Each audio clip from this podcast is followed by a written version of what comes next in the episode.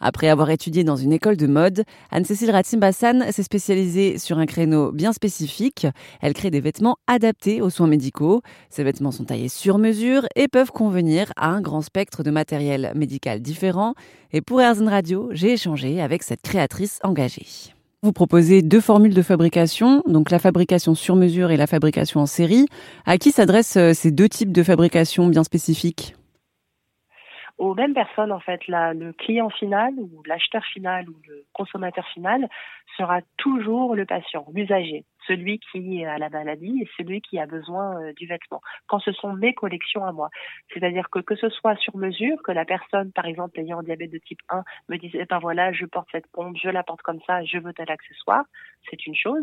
Et quand je fais du, prêt-à-porter, c'est que je suis distribuée par un, un distributeur de matériel médical, mais la finalité, c'est aussi le même patient. Donc, je peux lui dire, ben, chez moi, ça coûtera tant, ce sera tel délai, mais si vous êtes pressé, vous voulez un un prix un peu plus, euh, un peu plus bas, ben, regardez chez tel euh, distributeur, et là, du coup, vous serez livré en 48 heures. Vraiment, il a le choix. Hmm.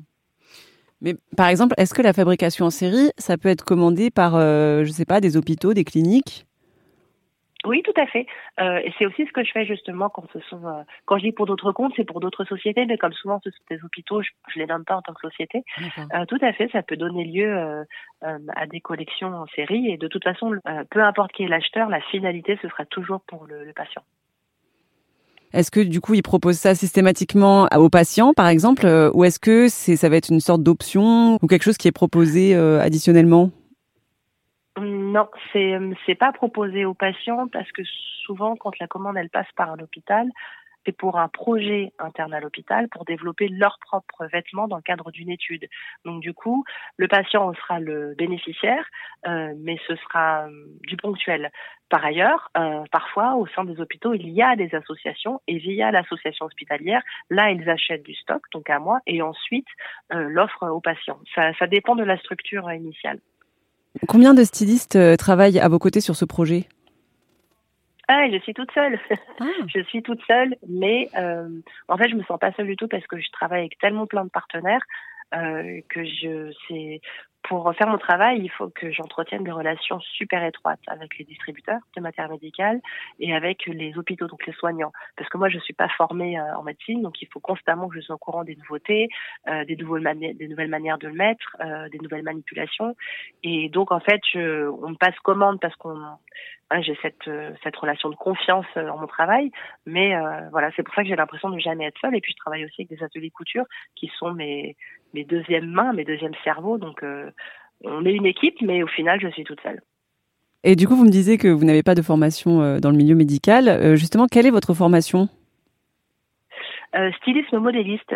j'ai fait l'école ESMOD et qui sont trois ans pour apprendre tout en fait sur le fait d'être un designer, de la conception jusqu'au marketing. Et voilà, donc j'ai fait ça en trois ans. Donc à ce moment-là, vous vous disiez pas que vous allez euh, peut-être euh, vous plonger dans le milieu médical Pas du tout. Euh, j'ai ma formation, enfin ma spécialité, c'était prêt-à-porter femme. et quand j'ai terminé mon diplôme, c'est mon, docteur soignant à Nice qui m'a dit bon ben voilà, lance-toi dans le premier challenge de, de, faire ça, cette collection pour corset. Mais je pensais la faire entre guillemets pour lui parce qu'il m'a tellement sauvé la vie que j'étais hyper redevable. Et puis en fait j'ai tellement adoré ça euh, découvrir en fait cette euh, cette petite étape qu'on peut être quand on rentre à la maison. Et ensuite euh, bah, il faut que la vie aille avec et se vêtir parfois c'est compliqué.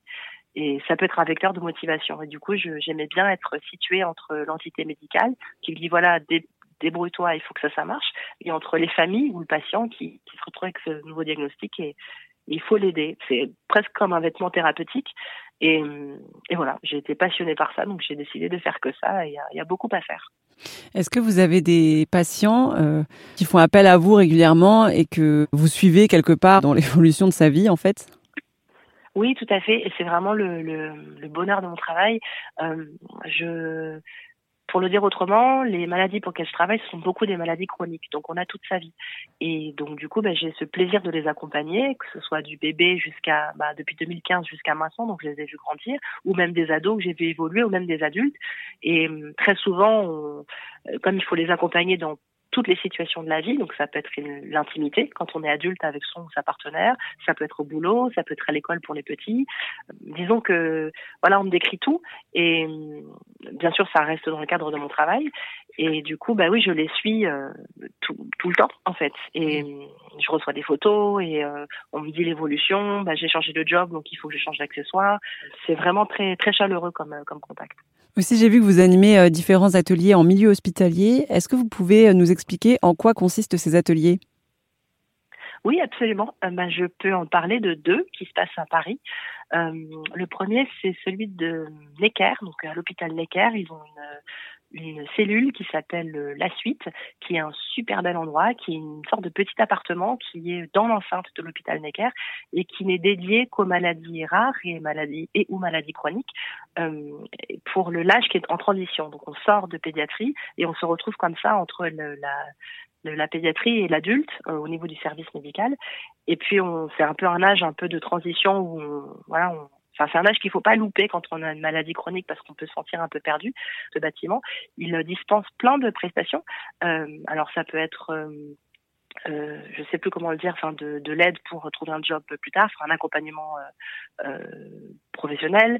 Ça peut être euh, des soins autour du corps, des soins autour du, sport adapté, des cours de de gynécologie, enfin bref, tout ce qui constitue le fait de rendre un ado serein et paisible au mieux pour lui fournir un, un avenir euh, on va dire mental qui soit bien serein, enfin qui voilà qu'il ait qu'il ait confiance en lui pour euh, pour l'avenir.